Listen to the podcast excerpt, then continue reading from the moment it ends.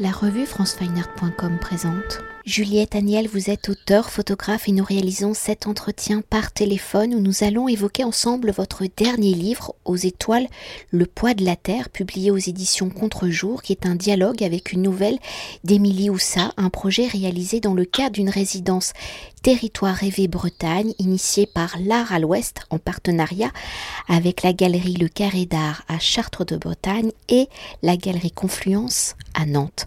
Je le rappelle, un projet réalisé dans le cadre d'une résidence de création Territoire rêvé Bretagne, réalisé donc à Chartres de Bretagne durant l'été 2020, où donc un photographe et un écrivain sont invités à explorer librement la géographie des lieux traversés qui sont invités à créer une œuvre poétique, une œuvre qui doit faire rappel, convoquer le rêve, évoquer le visible et l'invisible. Alors pour cette invitation à explorer un territoire, vous avez placé votre regard dans la temporalité de la nuit, dans celle de sa lumière, dans cet univers entre chien et loup où la magie, l'invisible du paysage surgir.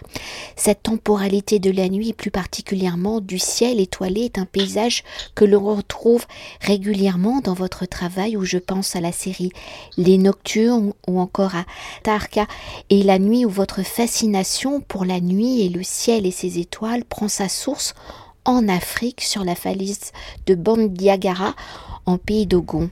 Alors avec aux étoiles le poids de la terre, la nuit est différente. Ici votre regard est allé au-delà du ciel et de ses étoiles, vous êtes allé à la recherche de voir ce qu'on nous cache, d'aller observer dans le noir et de prendre le temps de voir les choses apparaître. Alors dans la prolongation de vos réflexions plastiques et à l'invitation de l'art à l'ouest et de la galerie Le Carré d'Art à Chartres de Bretagne pour appréhender justement le territoire de Chartres de Bretagne situé à la lisière de Rennes dans un territoire donc très urbanisé, quelles ont été vos réflexions pour aller à la recherche justement de cet invisible, de ces choses que l'on ne voit pas tout de suite et comment la nuit vous a-t-elle apparu comme le territoire à explorer?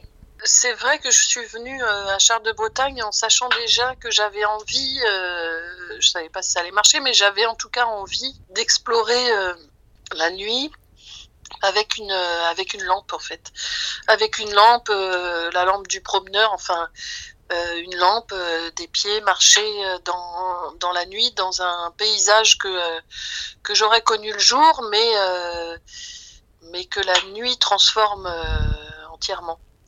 C'est ça que j'avais envie de, pousser, en fait, d'expérimenter encore. J'avais déjà eu l'expérience de temps en temps, en fait, peut-être peut-être en travaillant sur les nocturnes, ça c'est possible, que c'est né euh, à ce moment-là. Et du coup, il y a l'achat d'une lampe particulière euh, que je peux prendre en main et, me balader avec, qui est assez puissante et qui est assez particulière, enfin assez douce et assez puissante en même temps. Euh, ça fait que quand on se balade dans une forêt avec cette lampe, parce que c'est tout de suite que j'ai été essayé, ça change tout en fait cette même forêt euh, balade la journée ou cette même forêt balade avec une lampe de poche ou cette même forêt balade avec cette lampe que j'avais, c'est trois lieux différents, mais alors en entier, entièrement différents. C'est entièrement différent parce que en fait l'éclairage est, à la fois très fort, donc il y a une espèce de zone éclairée assez grande, que la profondeur et la densité de la nuit, elle est quand même là, pas loin. On est quand même dedans cette profondeur. Malgré tout, à cette zone, on est, c'est éclairé.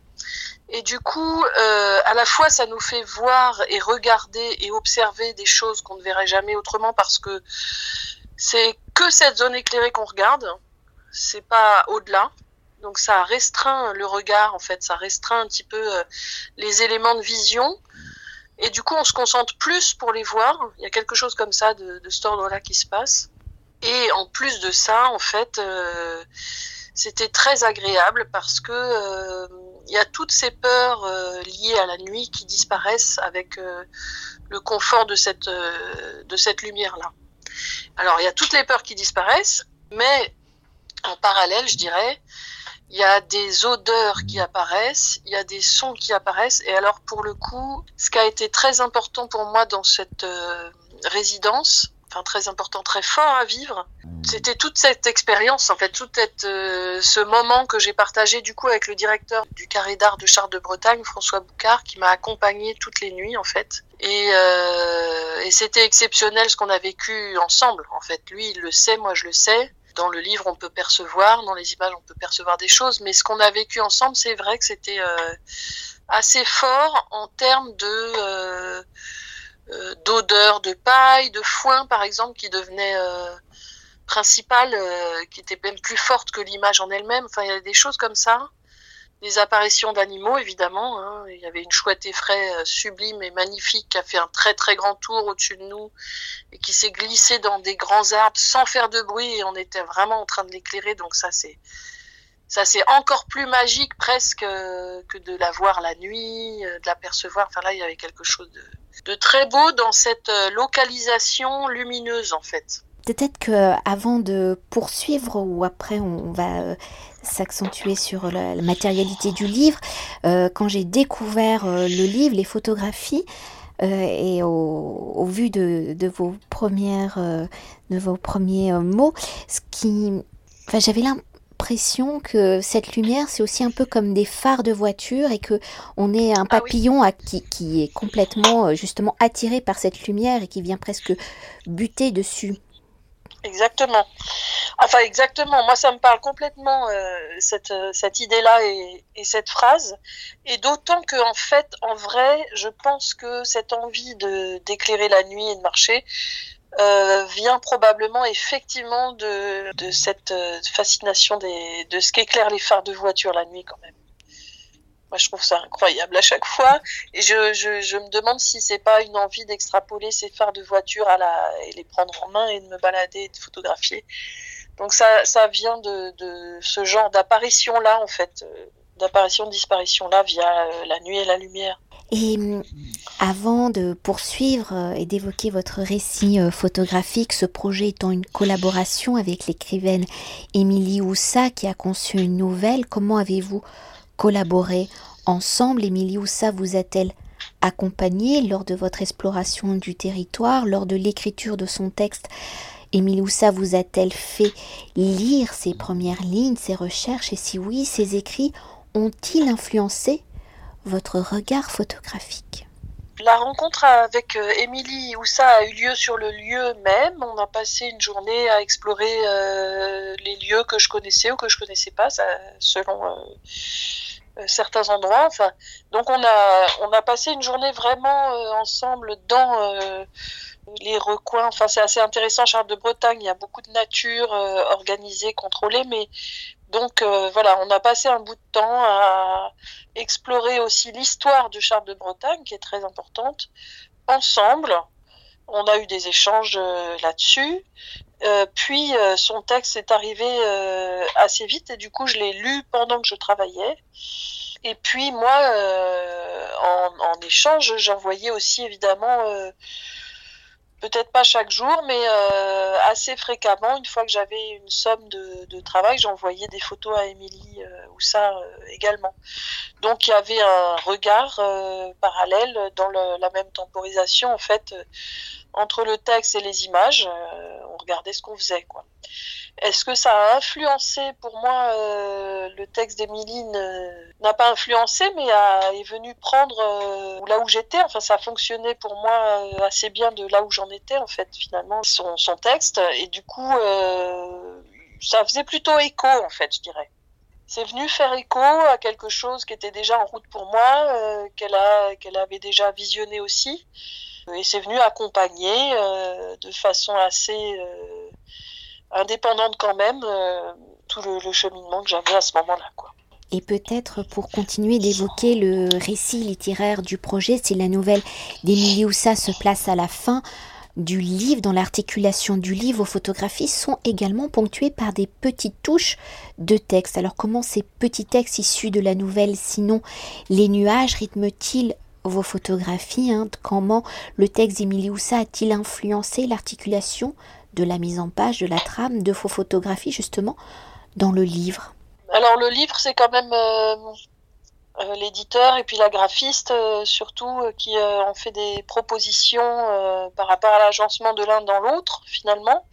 Mais il y avait ce désir dès le départ quand même même à la avant de, de, commencer que les les textes et les images s'enchevêtrent. En tout cas qu'il y a un réel travail commun une communauté de travail on va dire et du coup, la réflexion, que ce soit pour l'accrochage de l'exposition ou pour le livre, c'était euh, quand même, euh, la donnée, c'était quand même de savoir euh, comment on allait réussir à, ouvrir des portes entre le, texte et, les images. Hein. Donc il y avait cette réflexion au départ, cette envie aussi. Et quand même, pour revenir à vos photographies, à ce récit de la nuit, Comment avez-vous photographié dans le noir? Enfin maintenant, nous le savons. Comment y avez-vous justement détourné les éclairages urbains? Car il y en a aussi. Comment le noir Quand le noir était total, quelles ont été vos réflexions pour y apporter justement ce point de lumière? Et peut-on s'attarder sur cette lumière, sur sa couleur, sur sa matérialité? Enfin, on l'a déjà dit, mais pour aller plus en profondeur. Oui, dans la question, j'aime bien l'idée effectivement de la matérialité de cette euh, lumière qui est réelle et c'est quasiment le personnage principal. Euh, et pour moi, ça a été euh, même un déclic parce que je dois avouer que c'était un peu compliqué pour moi au début de m'emparer de, du lieu et l'arrivée de, de la lumière dans la temporalité, c'était pas tout de suite ça m'a permis d'aller au bout de, de, ce que j'avais envie vraiment. Donc, donc j'aime bien l'idée et je crois que c'est une réalité euh, dans ce travail que la lumière euh, soit un peu le, personnage principal. C'est vrai, bah, c'est un outil qui permet de voir autrement en fait, euh, tout simplement déjà. ça dévie un petit peu de ce qu'on connaît. on peut transformer la matière première presque qui serait les éléments de la nature euh, via la lumière. Euh, il y a quelque chose quand même qui se passe effectivement quand euh, moi le fait est que j'ai arpenté comme ça des lieux pendant la journée et que j'y retournais le soir. Par exemple la forêt je la connaissais le jour et puis d'y retourner le soir, la nuit plutôt avec avec cette lampe. Ça permet vraiment d'être dans un paysage qu'on ne reconnaît pas ou, ou de regarder le paysage via d'autres d'autres angles, d'autres yeux euh, complètement. Hein. À la fois, ça focalise, ça permet de regarder uniquement là où euh, c'est éclairé. À la fois, ça élimine euh, vraiment l'environnement autre que ce qui est éclairé. Et à la fois, je sais pas, il y a quelque chose qui naît. Il y a un autre, un nouveau lieu qui naît hein, quand tu quand on se promène euh, comme ça euh, dans quelque chose qu'on connaît bien pourtant, euh, avec des, autres yeux. Hein. C'est ça qui s'est passé. Quand on découvre hein, les, au fur et à mesure qu'on tourne page, qu'on découvre les photographies et donc ces paysages avec cette lumière, on a l'impression que, parce qu'il y a quand même quelques habitations, mais que tout paraît peut-être abandonné, il y a une espèce de mystère comme ça qui s'instaure. Ah oui. Le fait est que cette ville est quand même particulière, euh, hyper intéressante en histoire et, euh, et en, histoire sociale aussi, puisque c'est une ville qui a été habitée via, euh, qui a été construite beaucoup, en tout cas euh, par euh, via PSA, donc l'usine PSA là qui, qui s'est installée, c'est la ville PSA, donc quand même, il euh, y a eu beaucoup de maisons et, de gens qui sont venus habiter là pour cette raison-là. Donc il y a quelque chose du genre d'une ville construite un peu autour de quelque chose qui tente à disparaître puisque ça va fermer. Enfin donc d'où d'où aussi parfois des des espèces de no man's land en fait. C'est un peu une ville entre deux parfois, enfin sur certaines zones en tout cas. Il y a des zones qui sont complètement habitées par des gens euh, d'aujourd'hui, d'hier, peu importe, mais, mais il y a d'autres endroits comme ça, dont euh, par exemple le parking euh, de PSA, le bout du bout du parking de PSA, qui est dans une telle friche qu'on a l'impression effectivement que, que ça a été déserté depuis quelques années. Hein. Ce qui est le cas pour ce lieu en particulier, mais il y a quelque chose de l'ordre de l'abandon euh, d'une ville, notamment euh, pour, euh, du côté de PSA par exemple, mais aussi par exemple tout, ce lieu magnifique qui s'appelle la Lormandière, qui est donc une ancienne carrière de, de chaux, qui a été la plus grosse carrière de chaux, je crois, de l'ouest de la France. Un endroit très important comme ça où il y a eu beaucoup de passages, beaucoup beaucoup de travailleurs, euh, beaucoup de travail très dur d'ailleurs et dangereux. Et puis euh, et puis ce lieu aujourd'hui maintenant il est visité. Euh, il y a des petits chemins qu'on peut emprunter qui passent par là, etc. C'est une nouvelle vie aussi complètement, mais il y a quelque chose de l'ordre de l'ombre de ceux qui, qui l'ont fait. Enfin de, il y a quand même il y a quand même beaucoup de fantômes en fait, je trouve moi il y a beaucoup de vies euh, euh, importantes euh, qui sont qui s'est créée comme ça dans cette ville.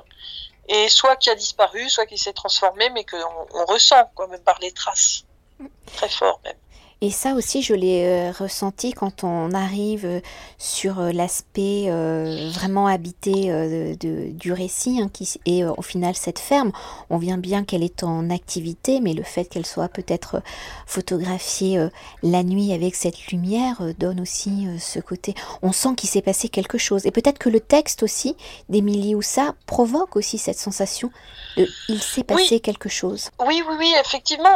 je, je trouve que le texte d'Émilie va complètement dans le sens euh, de, euh, enfin dans le dans le sens vers là où je suis partie en tout cas. Euh, ça, ça rejoint cette idée de couche, d'histoire, de vie, etc de traverser du temps en même temps, je trouve, et, dans laquelle voilà, on ressent comme ça des histoires superposées, des histoires antérieures des uns des autres très fortes, des traces et puis une capacité euh, à l'envolée poétique, euh, à traverser donc euh, des temporalités, etc. Que je voilà, du coup, je pense, je trouve que ce texte et les images correspondent effectivement peut-être à la fois à notre sensation du lieu, à toutes les deux, à Émilie et moi, mais aussi à ce, je trouve ce qui ressort. Il y, a, y, a, une espèce de transparence du lieu qui est quand même spécifique. Effectivement, dans cette ferme, qui est effectivement en activité, très en activité même. Euh, il n'y a plus que quatre fermes. Euh, l'espace euh, est divisé en, quatre en fait, quatre grandes fermes dans, dans Charles de Bretagne. Donc ça veut dire que c'est des lieux importants. Et ben dans cette ferme, il y a quand même une, chapelle qui est complètement incroyable. magnifique. Enfin bon, il y a quand même des lieux un peu improbables des lieux de l'histoire dans les dans les lieux du vivant en fait qui sont un peu partout dans Charles de Bretagne, même euh, malgré les constructions ultra euh, modernes et conséquentes euh, au cœur de la ville. Il y, a quand même des traces de partout. Et pour revenir au fil de récit, au-delà de la lumière, de la nuit, on y découvre également euh, des trouées hein, dans le paysage, des espaces végétaux où l'on doit se faire un passage, où vous amenez le lecteur, le regardeur vers une autre lumière, une lumière peut-être plus spirituelle où le paysage se miroite sur des étendues d'eau. Alors de la lumière de la nuit à celle de la percée, du reflet, comment justement ces différentes lumières s'articulent-elles dans le récit? Pourquoi était-il important pour vous d'aller justement au-delà de la nuit? De fait, en fait, je me suis euh, évidemment toute la journée, euh, je faisais pas rien. J'ai beaucoup arpenté, euh, euh cherché, regardé et essayé. En fait, j'ai beaucoup essayé parce qu'en fait, en vrai, j'étais un petit peu bloquée au début, donc fallait que je j'explore les lieux et que je cherche. Et du coup, dans ces recherches du jour, il y a eu plein de choses qui sont nées qui me plaisaient, qui m'intéressaient. Et j'étais plutôt dans une recherche au départ du, au plus proche du sauvage, euh, qui est ce que je cherche, enfin que je que je j'espère trouver à chaque fois quelque part hein, dans un espace ou un autre. Et euh, il m'a semblé qu'il y avait des choses dans les dans les photographies de jour qui parlaient justement aux photographies de nuit et qui se qui se complétait finalement euh, malgré tout. Euh, effectivement, j'aurais pu euh, éliminer toutes les images faites de jour pour ne garder que les nuits, mais en réalité, je trouvais qu'il y avait quelque chose peut-être de plus délicat hein, à, réussir de, de, faire fonctionner ensemble, mais de plus juste, en tout cas pour moi, de ce que j'avais vécu sur ce lieu qui est comme ça un dialogue, un dialogue et un passage de la nuit au jour et qui soit présent dans, dans, la sélection des, images en fait, finale. Et la dernière question hein, pour conclure notre entretien, si aujourd'hui nous parlons donc d'un objet, d'un livre, le projet c'est aussi on l'a dit, des expositions, la première du 31 mars au 19 juin 2021 à la galerie Le Carré d'Art à Chartres de Bretagne, la seconde aura lieu du 14 mai au 24 juillet 2021 à la Galerie Confluence à Nantes. Il y a également, avec Gare et Connexion, des présentations dans les gares SNCF de Rennes, de Vannes et de Nantes. Alors si le livre et l'exposition sont deux façons d'écrire un récit, comment les deux écritures se complétaient? Le regard du livre Comment avez-vous pensé justement les expositions? Eh bien, finalement, ce sont deux objets assez différents, même si euh, la matière première est la même, notamment parce qu'il y a eu des intervenants euh, extérieurs différents. Euh, pour le livre, il y a eu l'intervention de la graphiste qui était importante, de l'éditeur également. On était vraiment plusieurs acteurs quand même dans cette résidence. Tandis que pour l'exposition et l'accrochage, euh, ben, on l'a faite finalement quand même de concert avec euh, Émilie Houssa, puisque elle s'occupe en parallèle euh, de son travail littéraire, elle s'occupe aussi de la galerie Confluence aux côtés de la directrice. Et du coup, c'était assez intéressant. Et moi, c'est quelque chose que j'avais pas beaucoup fait finalement de travailler l'accrochage euh, en partenariat avec quelqu'un d'autre. Euh, et disons que c'était euh, au plus proche de ce que je, je pensais faire de, de ce travail-là photographique. En fait, il y a quelques différences entre le livre et l'accrochage, mais je trouve que tous les deux vont quand même dans la même direction, c'est-à-dire de servir ce travail autour de la lisière finalement, entre un monde et un autre, entre la nuit et le jour. Merci beaucoup. Ah bah merci pour tes belles euh, questions. Hein. Cet entretien a été réalisé par franceweiner.com.